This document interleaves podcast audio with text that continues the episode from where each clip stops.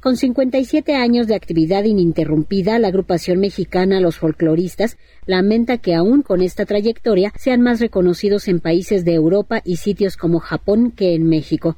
Los folcloristas se presentarán el 5 de noviembre en el Teatro de la Ciudad Esperanza Iris. Interpretarán los temas que la han convertido en una de las agrupaciones de mayor arraigo en el panorama de la música tradicional latinoamericana. Comenta Sergio Ordóñez, uno de sus integrantes camino que falta recorrer es, eh, pues todavía difundir muchísimo todo lo que hemos hecho justamente en estos 57 años, porque con todo y esos, esos 57 años, tristemente el grupo es más conocido fuera que aquí, en nuestro país. En, el 2015 se ganó el Premio Nacional de Ciencias y Artes, pero ni así, ni así, ni así logramos competir con los iconos comerciales de, de, este, de la ciudad y del país. Sin embargo, afuera, pues es una cuestión muy, irónica y muy decepcionante que el grupo tenga discos grabados en Europa, tenga discos grabados en Japón, tenga discos grabados en América Latina, en Estados Unidos y sea más conocido afuera que aquí. Entonces ese es el pendiente que hay ahorita. Los folcloristas en concierto es el título de la presentación en la que interpretarán géneros musicales de las diversas regiones culturales del país y de otros lugares. Se escucharán temas que son el resultado de una amplia labor de investigación, los clásicos de la agrupación y algunos nuevos que buscan despertar el interés de los jóvenes para que conozcan la música que forma parte de su identidad.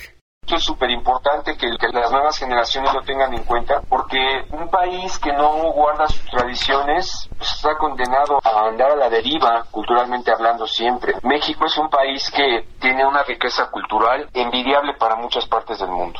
Envidiable y lo peor de todo es que sumamente valorada en otras partes del mundo, te lo digo porque pues las giras que hemos realizado al extranjero es increíble ver la respuesta de la gente ante esta música, ante estos ritmos, ante estos instrumentos, hasta en, vamos, hasta en el vestido de nuestras compañeras. Entonces por esto es importantísimo que la gente de hoy haga conciencia de que es suyo en sus 57 años de historia, los folcloristas han empleado más de 300 instrumentos distintos, más de 1.500 canciones y casi se ha agregado un intérprete por año. Trabajado justamente en lo que siempre el grupo ha hecho, ¿no? Una parte de investigación de raíces y otra parte de difusión y pues obviamente los clásicos del grupo. La mayoría de las piezas son nuevas y vamos a hacer un género nuevo que no habíamos tocado nunca se llama Kitiplas, que viene de Venezuela, y es muy peculiar porque únicamente se, interpreta con tramos de bambú cortados que dan diferente tonalidad y eso lo vamos a mostrar ese día. Es lo más nuevecito de investigación que hemos hecho.